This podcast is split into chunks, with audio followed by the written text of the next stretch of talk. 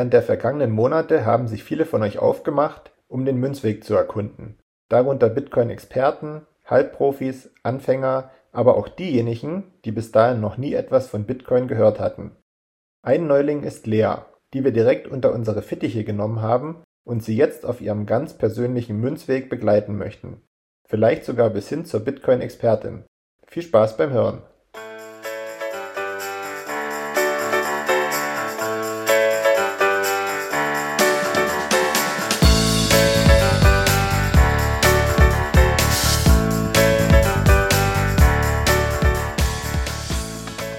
Hallo und herzlich willkommen zur vierten Folge von Leas Münzweg. Ich bin's wieder, Markus, und ich begrüße heute nicht Manu an meiner Seite, weil der gönnt sich nämlich noch eine Auszeit. Äh, aber ähm, ganz zuverlässig sind die Lea und die Marin wieder bei mir. Hi, ihr beiden. Hallo. Hi. Na, wie ist die Lage bei euch nach den ersten drei Folgen, die wir gemeinsam aufgenommen haben? Sehr gut. Sehr, sehr gut. Konntest du schon was lernen? Ein bisschen. Ich weiß schon mal mehr als vorher. Das ist ja schon mal nicht schlecht. Ja. Wäre schlimm, wenn sie nichts gelernt hätte in der Zeit. Ja, apropos gelernt, Lea, da würde ich dich direkt mal fragen, damit wir so ein bisschen im Muster bleiben. Was hast du dir denn gemerkt, was wir in der letzten Folge besprochen hatten, als es äh, um die Blockchain ging und auch darum, wie man Bitcoin speichern kann zum Beispiel? Ähm, doch, stimmt. Ich musste kurz, weil es ja schon wieder jetzt eine Weile her war auch, ich habe jetzt mir gemerkt, dass das ja quasi, die Blockchain ist ja so eine Aneinanderreihung von entweder 12 oder 24 Wörtern. Ist das richtig?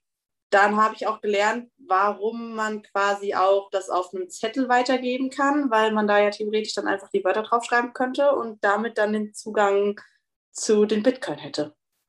Das weiß ich noch. und ich weiß, dass, dass, es, äh, dass, dass äh, ich es mit Würfeln verglichen hatte am Anfang. Das habe ich mir auch noch gemerkt. Ja, genau. Also im Prinzip war das ja so, dass die Blockchain im Endeffekt ja die technische Komponente beinhaltet, ähm, und zwar die Blockchain aus verschiedenen einzelnen Blöcken, wie der Name schon sagt, besteht. Und auf jedem einzelnen Block sind dann quasi die Transaktionen, die im Bitcoin Netzwerk gelaufen sind, abgespeichert. Und ja, und ähm, ja, und an jeden alten Block wird ein neuer drangehangen. Und äh, in jedem neuen Block sind aber auch die Informationen des vorher, äh, vorherigen gespeichert. Also es wird quasi immer weiter fortgeführt. Wir hatten ja so ein gutes Beispiel neben den Würfeln auch mit den Dominosteinen, dass man dann quasi immer äh, beim Domino an die drei auch wieder eine drei legen muss, um weiterspielen zu können. Verdammt, stimmt, das hatte ich durcheinander geschmissen. Okay. Mhm. Genau. Aber das ist ja nicht schlimm. Ja, das macht nichts. Das nächste Mal weißt du es. ja, man lernt ja, man lernt ja meistens durch Wiederholung. Mir geht das zumindest so. Also in den seltensten Fällen kann ich mir irgendwas merken, zumindest irgendwas Wichtiges merken, wenn ich es nur einmal gehört habe. Das Schwierige ist auch, finde ich, wenn man ähm, so viel äh, diskutiert hat wie wir das letzte Mal und dann da nichts durcheinander zu schmeißen, wenn du die Wiederholung nicht hattest, dann macht man da gerne mal was durcheinander. Ich glaube, ich müsste es mir tatsächlich vielleicht einfach mal aufschreiben, weil ich Sachen mir immer merke, wenn ich sie aufgeschrieben habe. Genau. Das könntest du, also du könntest ja quasi parallel aufschreiben oder du hörst nachher nochmal die Folge und dann schreibst du es dabei auf. Da hättest du ja einen doppelten Lerneffekt. Das stimmt, ja.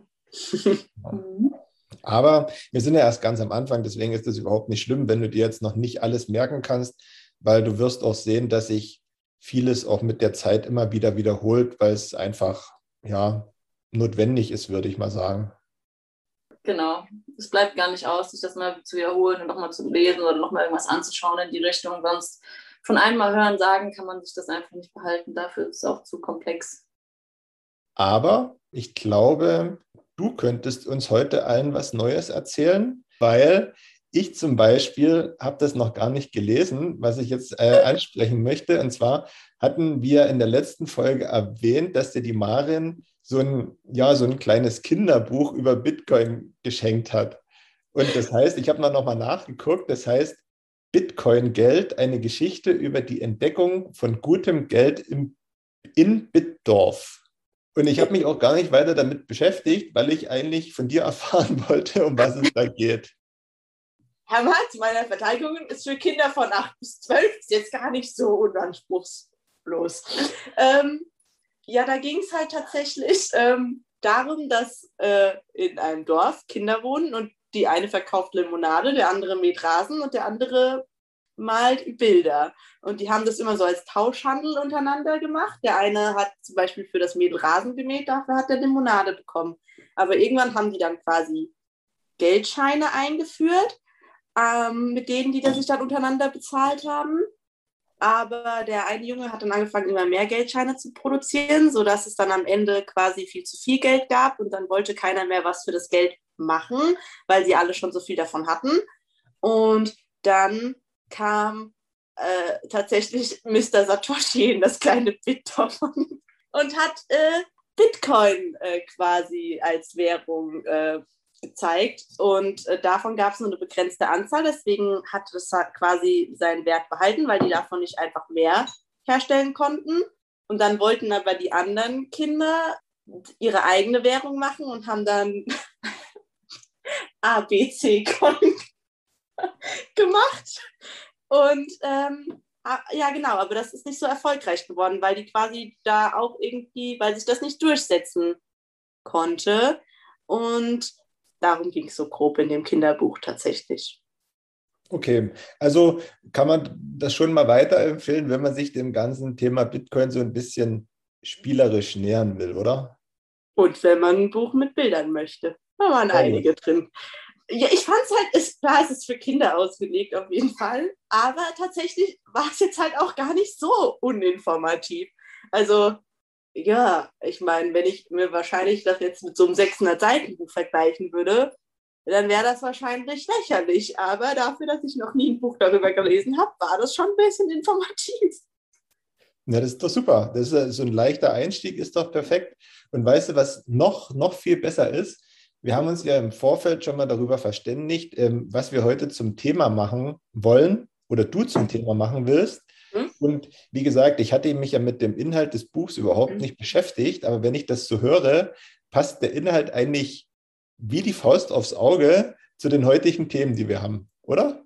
Marin, ja. was sagst du? Ja, denke auch, äh, dass das Buch ganz gut dazu passt, ja. Lea, wenn du willst, kannst du ja mal anfangen. Also, was war denn so das Erste, wo du gesagt hast, da möchte ich gerne noch mal ein bisschen mehr dazu erfahren, ähm, weil da, das habe ich zwar vielleicht schon mal gehört, aber das weiß ich jetzt nicht, worum es da unbedingt geht. Also einmal ist ganz oft auch äh, in manchen Gruppen das Wort Fiat gefallen und was ich weiß, ist, dass es nicht um die Automarke geht. Das ist aber auch alles, was ich weiß bisher das war halt so eine kleinere Frage, die ich mir gestellt hatte erstmal, was, was das damit auf sich hat. Das ist wahrscheinlich sehr simpel, aber ich habe keine Ahnung. Tatsächlich muss ich ehrlich gestehen, hatte ich, bevor mich Manu hier so ein bisschen genötigt hat, mitzumachen, also bevor wir den Münzweg gestartet hatten, ähm, habe ich davon auch noch nie was gehört, außer die Automarke.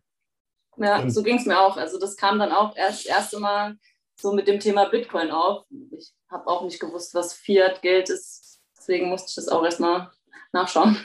Ja, und vor allen Dingen, also bei mir war das auch so, dass dann immer wieder und immer wieder Fiat gefallen ist und ich wusste nie so richtig, was damit anzufangen, aber ich weiß auch gar nicht mehr den Moment, als ich das irgendwie aufgeklärt hatte. Ähm, aber ich kann nicht beruhigen, Lea, eigentlich ist das so auf der untersten Ebene relativ easy zu erklären.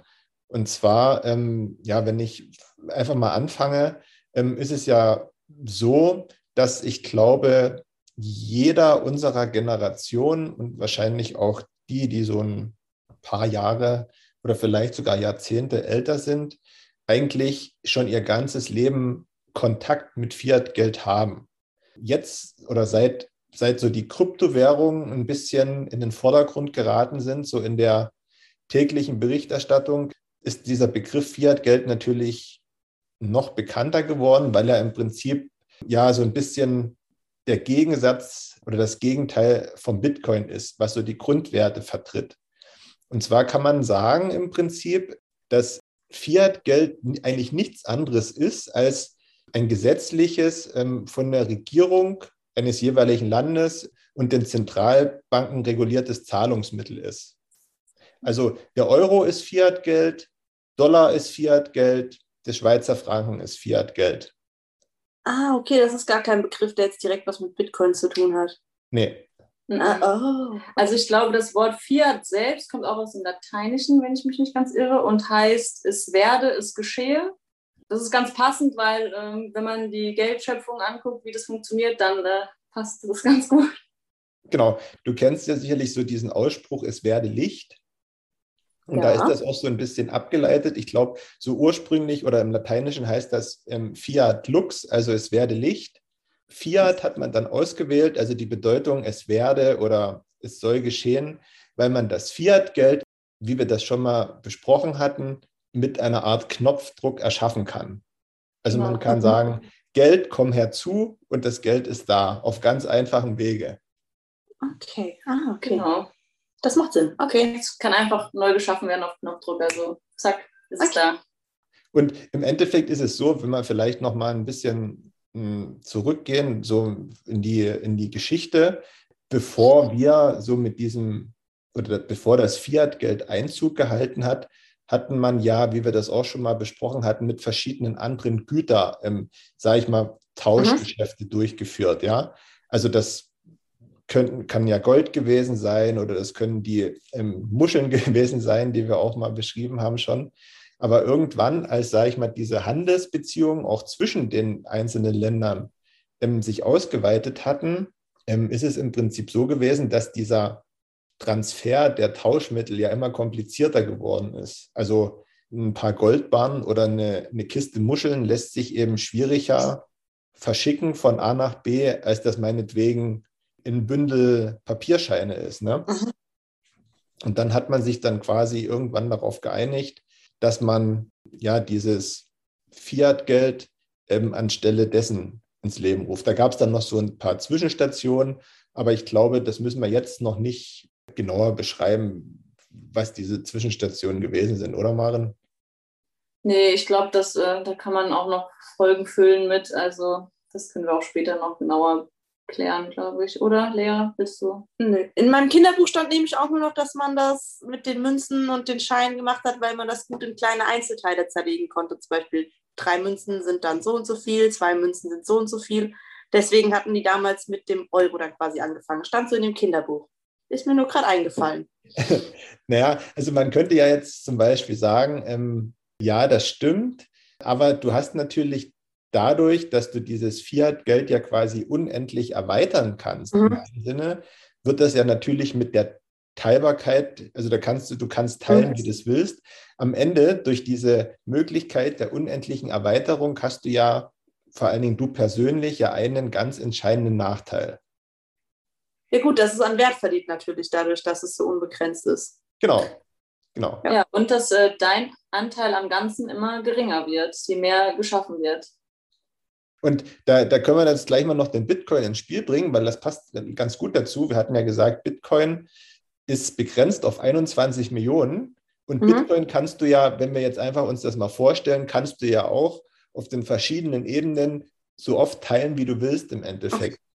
Aber ja. du kannst den ja so oft teilen, wie du willst. Das ändert aber nichts an dem festgelegten Wert von 21 Millionen. Mhm. Und das ist ein großer Unterschied im Vergleich zu, zum Euro zum Beispiel. Ja. Darf ich meine nächste Frage, weil die passt gerade dazu? Ja. Wenn es diesen festgelegten Wert gibt, der kann nicht, nicht mehr und nicht weniger werden. Das ist richtig, gell? Doch, es kann, es kann theoretisch weniger werden und, und das ja. ist auch praktisch so. Und zwar an dem Punkt, wenn du jetzt zum Beispiel deine 50 Bitcoin, von denen wir letzte Folge gesprochen hatten, und du ja. vergisst deine zwölf Wörter. Ah, ja. Und dann sind ja deine, die Bitcoin sind dann quasi nicht weg, aber es kann sie auch niemand mehr nutzen. Die sind, die schwirren quasi äh, so bildlich gesprochen frei im Raum herum. Mhm. Aber es okay. hat im Prinzip ja niemand mehr Zugang.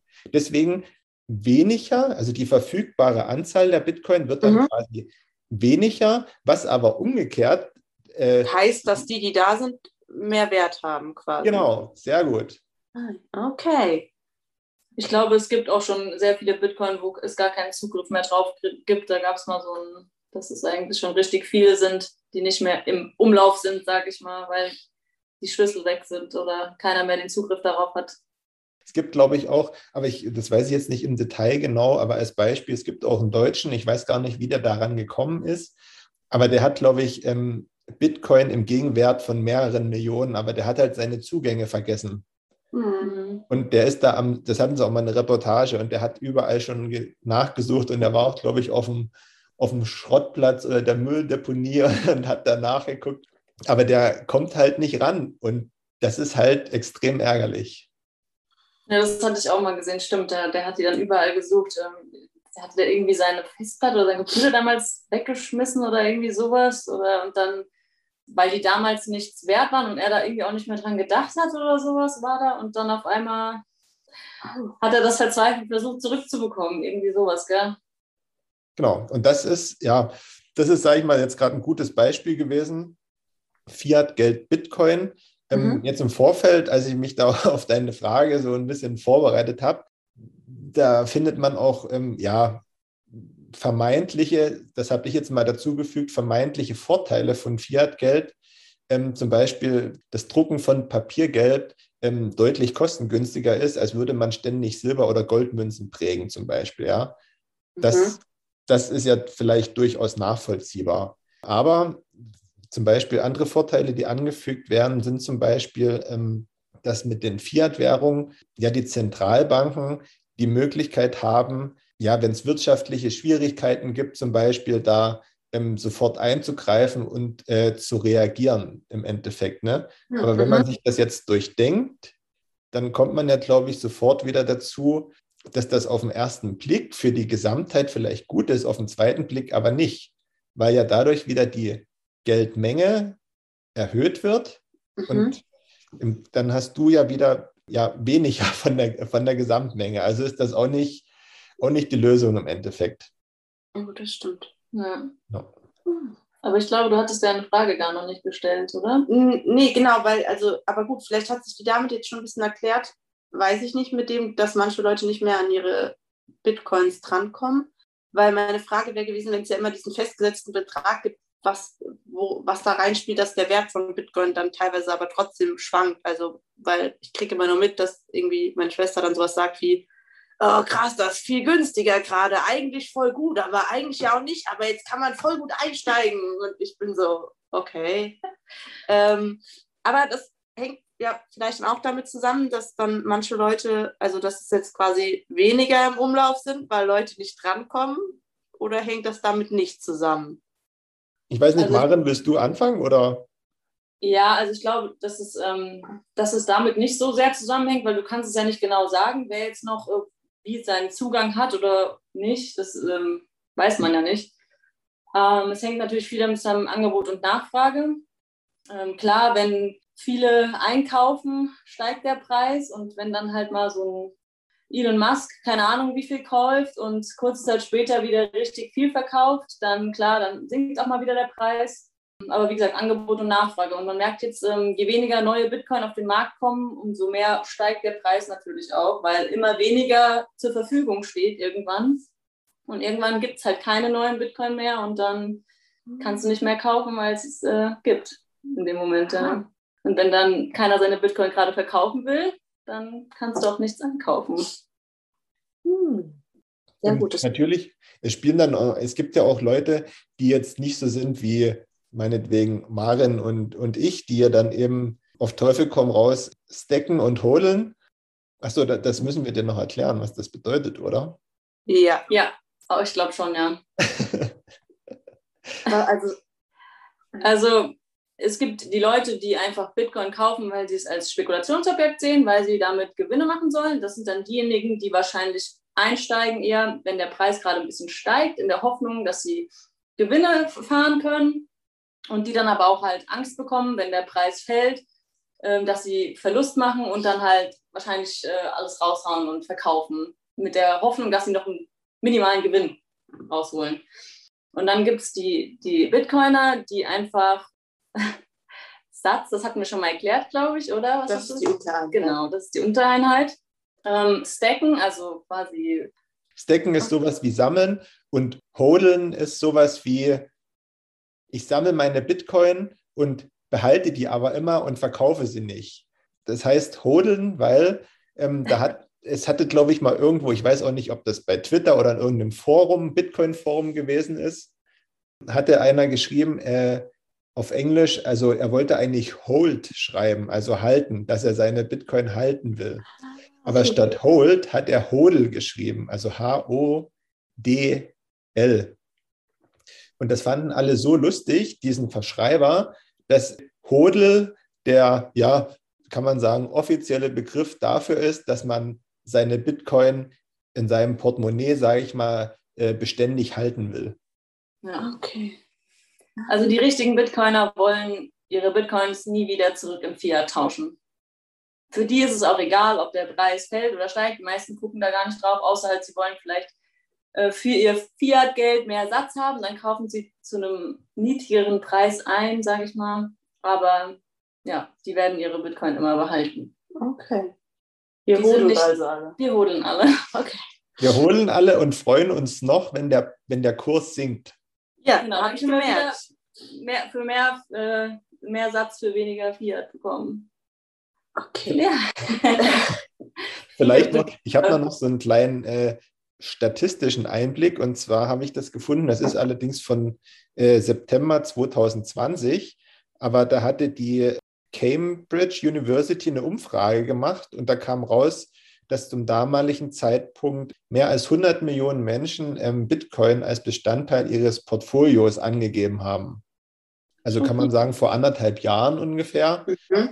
Ich persönlich würde mutmaßen, dass die Zahl nochmal gestiegen ist. Ja, bestimmt. Ich glaube auch. Also wenn ich gucke, wer, wer jetzt so in der Corona-Zeit mit dazugekommen ist, dann sind es bestimmt schon ein paar, die noch dazu kamen in den letzten zwei Jahren. Also im Endeffekt zusammengefasst, ob der Wert von Bitcoin steigt oder fällt, hängt eigentlich nur damit zusammen, was heißt nur, aber ja, zu großen Teilen und zu Verständniszwecken damit zusammen, dass wenn viele sagen, oh nö, ich habe keine Lust mehr auf Bitcoin, ähm, mhm. fällt, fällt, der Kurs. Und wenn viele sagen, yeah, ich brauche Bitcoin, steigt der Kurs. Okay. Also eigentlich steigt nur der Preis, der Wert ist für jeden anders. okay, gut, das, das klingt, das, das verstehe ich. Okay, darf ich direkt meine nächste Frage raushauen? Wenn du jetzt zu den vorangegangenen keine mehr hast oder wenn dir jetzt nicht nee, noch das, ist, das war alles sehr plausibel für mich tatsächlich. Ja. Kann sein, dass ich nächstes Mal nochmal nachfragen werde, weil ich mir nicht mehr sicher bin, aber äh, nee, aber ähm, jetzt um mal auf mein tolles Buch zurückzukommen, was ich sehr empfehlen kann. Es gibt ja auch noch andere Kryptowährungen, ne? Also verschiedene. Nicht nur genau. Bitcoin, sondern aber woran liegt das? Also, weil die wurden in dem Buch ganz schön niedergemacht, muss ich sagen. Aber woran liegt es, dass die sich nicht so krass durchsetzen können? Einfach weil da die Nachfrage nicht so hoch ist. Das Zauberwort heißt eigentlich Dezentralität. Ähm, wenn du dir vorstellst, ähm, wir hatten ja vorhin darüber gesprochen, ähm, was Fiat-Geld ist. So, ja. da hatten wir ja auch gesagt, okay, Fiat-Geld wird im Prinzip oder geht im Prinzip von den Zentralbanken aus. Mhm. So. Und wir hatten auch gesagt, dass Fiat-Geld im, ja, im Endeffekt unendlich produziert werden kann. Ne? Mhm. Das heißt, von einer Stelle zentral beeinflussbar und unendlich produzierbar. Und wir alle können nichts dagegen tun. Mhm. Bei Bitcoin ist es aber so, dass Bitcoin dezentral ist, aufgrund dessen, dass es keine zentrale Stelle gibt, von der Bitcoin ausgeht, sondern dass ja im Prinzip neue Bitcoins gewonnen werden durch verschiedene mathematische Prozesse, die da im Hintergrund ablaufen und wo du daran teilnehmen kannst, wo Marin oder ich daran teilnehmen können, um Bitcoin zu bekommen. Mhm. Plus, plus einfach mal so. Also es ähm, wird quasi nicht von einer Stelle ausgegeben, sondern es kann jeder auf der Welt daran teilhaben. Und wir hatten ja auch, glaube ich, schon mal das Wort Notes ins Spiel gebracht. Ich weiß nicht, ob du dich daran erinnern kannst. Das sind kleine Geräte, die man sich anschaffen kann und wo man ähm, Teil dieser Blockchain werden mhm. kann und über Transaktionen nicht entscheiden, aber Transaktionen kontrollieren und auf Richtigkeit prüfen kann. Ja, so. doch. Ja, erinnere ich mich. Und dieses System macht ja Bitcoin so besonders, weil, wie gesagt, Bitcoin oder das System Bitcoin auf mehreren und sogar ganz vielen Schultern verteilt ist. Mhm. Ja? Und das macht im Endeffekt sicher und beständig. Mhm. So. Und sowohl beim Fiat-Geld als auch bei den anderen Kryptowährungen, die du genannt hast. Ich möchte jetzt keine als Beispiel nennen, weil das verbietet Manu immer. Mhm. weil wir keine Werbung machen wollen für andere Kryptowährungen, weil wir sagen, dass das Schwachsinn ist. Mhm.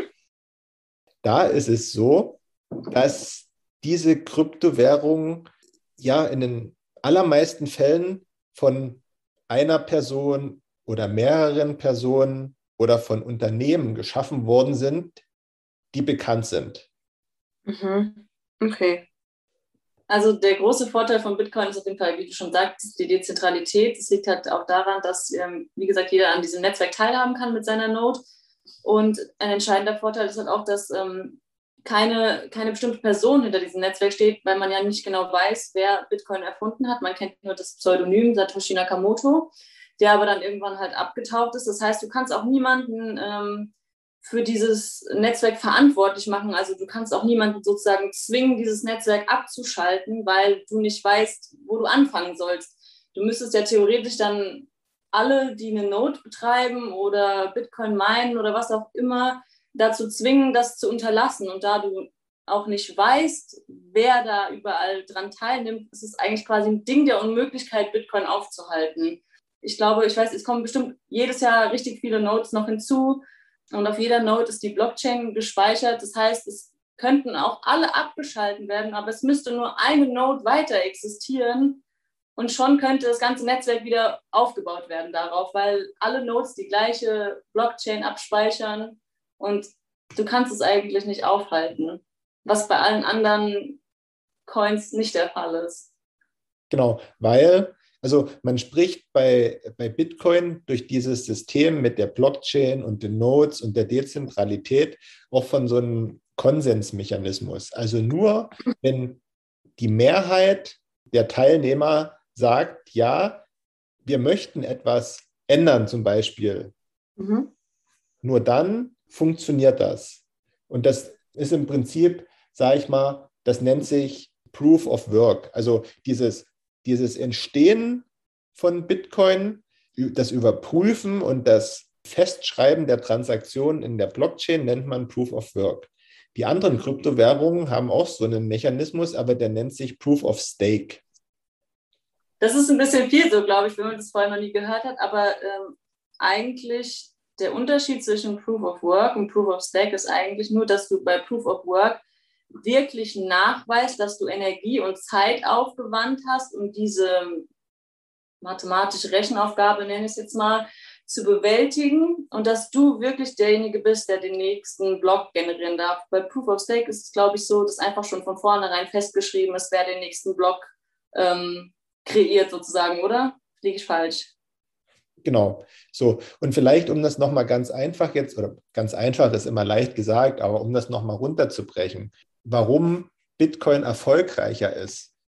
Wer sich mit Bitcoin beschäftigt, der verspricht sich und er bekommt es auch von Bitcoin versprochen. Und zwar, das sind die Dezentralität. Mhm. Daraus ergibt sich Eigenverantwortung. Eigenverantwortung in Bezug auf seine Werte und sein Vermögen, aber auch Verantwortung für das, als, als einzelner Teilnehmer für das gesamte Netzwerk.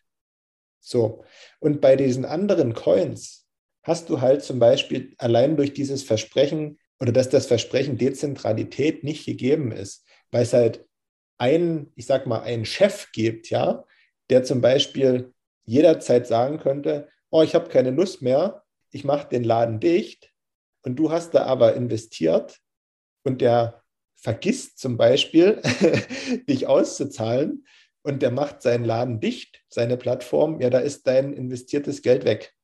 Mhm. Das funktioniert bei Bitcoin nicht. Bei den anderen Coin-Arten könnten die dann aber auch einfach mehr in Umlauf bringen, wenn sie da Bock drauf hätten? Oder ist es, ja? Genau, das, Ist nicht, das ist quasi nicht begrenzt. Also erstmal schon, aber da sich dort keine Mehrheit darauf einigen muss, ob das ausgeweitet wird oder nicht, sondern eine zentrale Einheit steuern kann, ähm, kann das natürlich jederzeit passieren. Bei Bitcoin könnte es theoretisch auch passieren, aber dann müsste sich die Mehrheit dafür aussprechen, dass das so ist. Und da es eigentlich keinen Sinn macht, wenn man Bitcoin hält, zu sagen, okay, wir weiten diese Menge jetzt aus, weil jeder dadurch ja verlieren würde, der Bitcoin hält, macht es also keinen Sinn und es wird auch sehr wahrscheinlich nicht passieren. Das waren sehr viele Wörter. Ja, das kann ich mir vorstellen, aber ehrlich gesagt, ähm, mir, also wenn ich jetzt mal so dein Gesicht sehe und dein Gesicht so ein bisschen deuten darf, dann geht es dir, glaube ich, gerade so, wie es mir damals gegangen ja. ist, weil man das, ja, man hat ja noch nie davon gehört und man kann sich das auch nicht vorstellen, wie das irgendwie so mhm. zusammenhängt. Also im Endeffekt gibt es jetzt zwei Möglichkeiten für dich. Möglichkeit A ist, du verlässt dich auf uns. Ähm, da muss ich aber im Anschluss sagen, don't trust, verify. Und dann kommen wir jetzt zum zweiten Punkt. Äh, bestenfalls, du guckst im Anschluss nochmal nach, was du nicht verstanden hast oder fragst mhm. uns das nächste Mal, was du nicht verstanden hast, weil ich glaube, dass man sich das nicht alles so ad hoc merken kann. Ja, um diese ganzen Begriffe kommt man halt leider nicht drum rum. Das ging mir am Anfang auch so und ich musste auch, glaube ich, zehnmal nachgucken, was was ist bis ich das dann irgendwann mal geschnallt hatte. Aber man kommt leider um diese ganzen Begriffe nicht drum rum. Da gibt es ja noch viel mehr. Möchte nicht mal jemand so ein klein, kleines Wörterbuch rausbringen, wie so, wo dann so übersetzt ist, was was bedeutet, einfach mit so einem Pfeil auf die andere Seite, damit man das einfach nachlesen kann? Das wäre toll. Gibt es sowas vielleicht nicht schon? Ich ja, ich glaube, das gibt es sogar. Also, also ich würde behaupten, ich weiß nicht, ob das der Blogtrainer im riesigen Umfang für alle Begriffe hat, aber ich glaube, der hat sowas auf seiner Seite. Hm, ja. Also der Blocktrainer ist, ja, ich glaube, das bekannteste deutschsprachige oder das bekannteste mhm. deutsche Gesicht, wenn es um Bitcoin geht. Der hat äh, den größten äh, YouTube-Kanal, der sich um mhm. Bitcoin dreht. Mhm. Und der hat halt eine ähm, ja, ziemlich breite Gemeinschaft, hat aber früher selber mal als, ich glaube, Shitcoiner auch angefangen, ne? Mhm. Ja, ich glaube auch seine Anfangszeiten ähm, Shitcoins ja. bezeichnet man die ganzen anderen Coins. Also ja. das, das, ah, das, hatte, das hatte Lisa, unsere Cousine hat das mal irgendwie gesagt. Dann habe ich das Wort schon mal gehört. Aber ich wusste nicht, ob es angemessen ist, das hier zu sagen oder ob das gemein gegenüber anderen Kryptowährungen ist. Nee, das kannst du nicht gemein sein. Du kannst aber, wenn du Shitcoins nicht sagen willst, könntest du auch ähm, Altcoins sagen. Okay. Ja. Genau. Ich glaube, ähm, der Jonas Hofmeister und der Manu hatten die Bitcoin Verstehen Podcast. Die hatten auch, glaube ich, in ihrer ersten 1, 2, 3 Folgen haben die auch diese ganzen Begriffe mal erklärt gehabt, weil da habe ich nämlich angefangen und da hatten die diese ganzen Begriffe mal erklärt, was das bedeutet. Da kam auch Hodel und Poff und Post und alles Mögliche drin vor. Kannst du aufhören, so Dinge zu sagen? Ja, die hatte ich damals auch gehört. Mhm. Mhm. Die war sehr gut, da haben die alles erklärt, was was bedeutet, damit man, weil die, wenn man damit Abkürzungen beschmissen wird und da, ja. dann weißt du wenigstens, was das alles bedeutet. Okay. Ich weiß ja nicht, wie, wie sieht es jetzt aus bei dir im, im, Kopf? Da werden sicherlich so ein paar äh, Drähtchen äh, heiß gelaufen sein. Ich weiß nicht, ob dir noch irgendwie eine Frage einfällt dazu ich muss, das ist jetzt, mein Hirn muss das erstmal verarbeiten, glaube ich. Ich glaube, das dauert einen kleinen Moment. Weil das schon sehr viel war. Es war sehr viel Input in kurzer Zeit. Nee, aber es war auf jeden Fall gut erklärt. Ich kann nur nicht versprechen, dass ich mir alles merken kann. Ich glaube, dazu war es zu viel. Ja, das musst du auch gar nicht. Und ich glaube, ich, ich, ich merke das auch, auch selber. Ähm, das ist immer dieses Phänomen, was Manu auch immer sagt, oder wenn man dann dahin kommt, dass man das anderen erklären will oder soll, kommt man ganz schnell so in dieses Muster des Erklärens, wie man sich das so selber vorstellt, ohne darüber nachzudenken, ähm, welchen Wissensstand ähm, die gegenüber sitzende Person hat.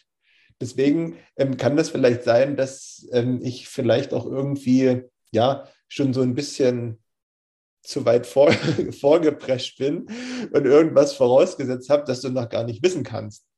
Das tut mir aber wahnsinnig leid, erstens. Aber zweitens ist es auch nicht so schlecht. Das hast du dann wenigstens schon mal gehört fürs nächste Mal. Ja, gut, ich glaube, es ist halt auch wahrscheinlich schwierig, das alles ohne diese ganzen Fachbegriffe zu erklären, oder?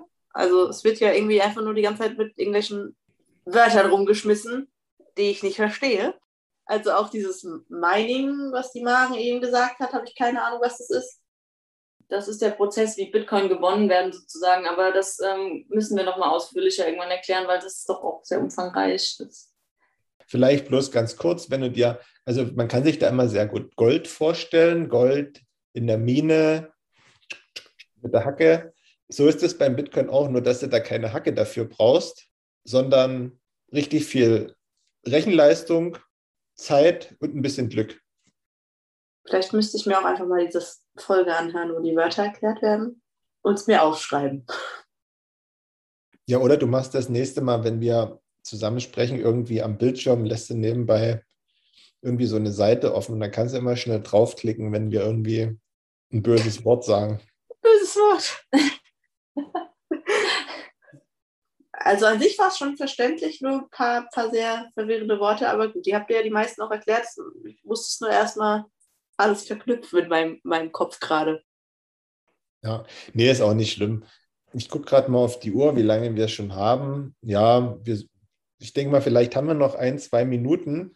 Vielleicht, wenn du willst, können wir doch mal, was wir gerade gesagt haben, alles ganz kurz in jeweils zwei Sätzen zusammenfassen, sofern das möglich ist. Wenn dir das hilft. Ansonsten. Ja. Bitte? Ja, das wäre super. Okay. also im Endeffekt hatten wir an oder haben wir angefangen damit, was Fiat-Geld ist, beziehungsweise was das bedeutet. Und da hatten wir ja gesagt, dass das im Prinzip aus dem Lateinischen kommt und so viel bedeutet wie es soll geschehen.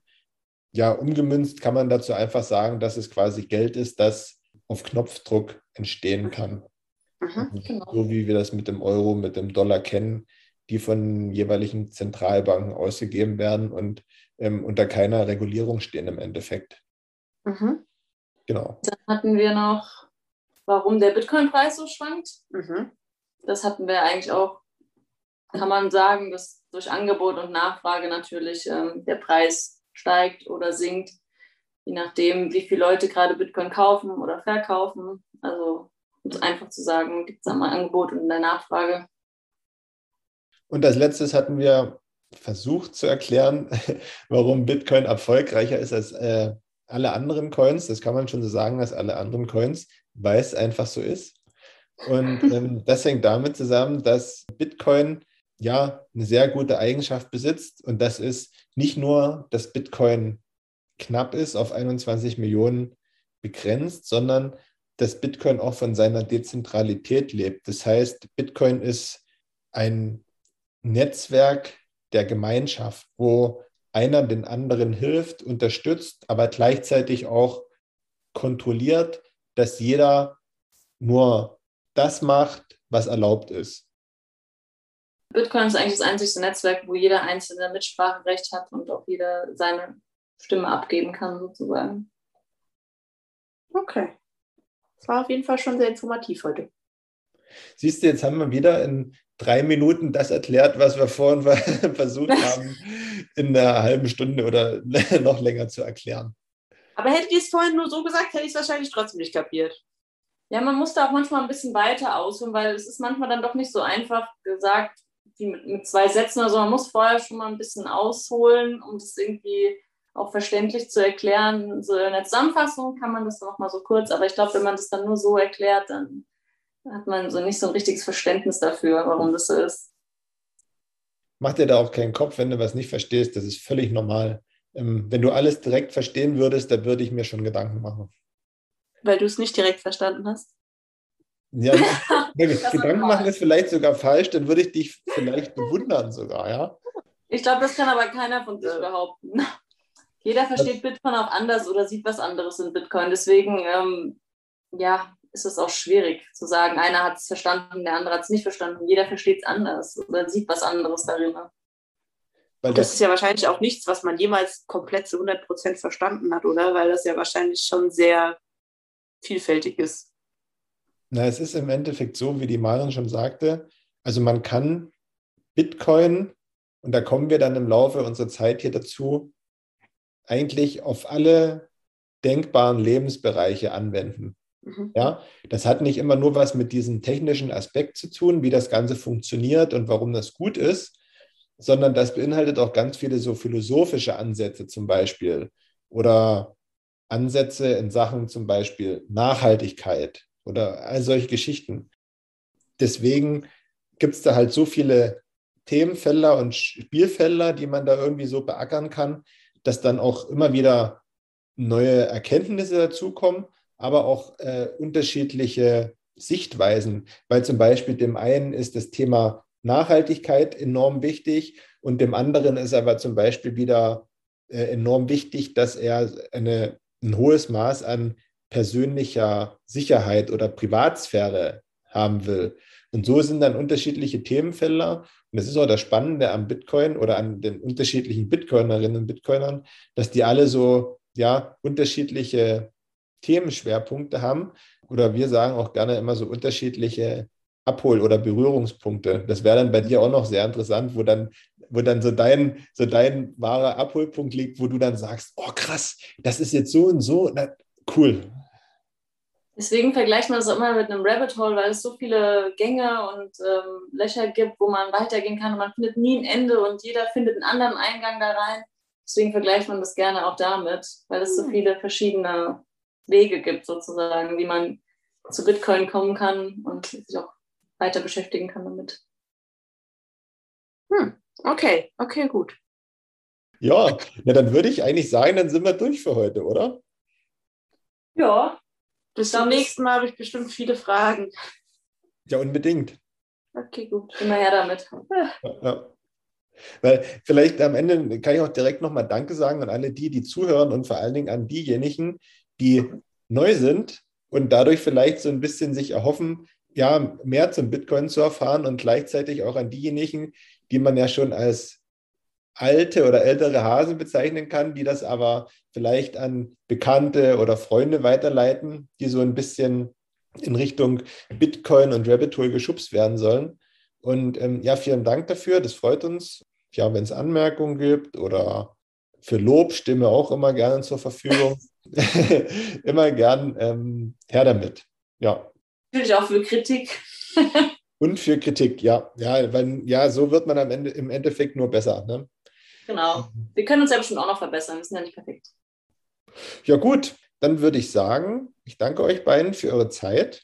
Hat Spaß gemacht. Danke, Maren, für deine Unterstützung heute. Gerne. Ich äh, habe mir die allergrößte Mühe gegeben, den Manu ein bisschen zu ersetzen. Ja, nee, hast echt gut gemacht. Und ähm, Lea, ich hoffe, dass du vielleicht, und wenn es nur ein einziger Fakt gewesen ist, den du mitnimmst, wo du sagst, ah, okay, das habe ich kapiert, dann haben wir schon alles richtig gemacht. Ja, das auf jeden Fall. Also wie gesagt, ich war jetzt ruhig am Ende, weil mein Hirn sehr, sehr am Arbeiten ist und ich nicht so multitaskingfähig bin. Aber ich habe auf jeden Fall einiges mitgenommen. Aber ich habe bestimmt, wie gesagt, auch wahrscheinlich zwei, drei Sachen mitgenommen, aber dafür 100 neue Fragen. Dann haben wir alles richtig gemacht. Gut, in dem Sinne, ich verabschiede mich. Ähm, ihr beide habt das letzte Wort. Danke fürs Zuhören. Wie gesagt, danke für eure Zeit und bis zum nächsten Mal. Ciao. Danke dir und äh, wir freuen uns jedes Mal schon wieder auf die nächste Folge. Das stimmt.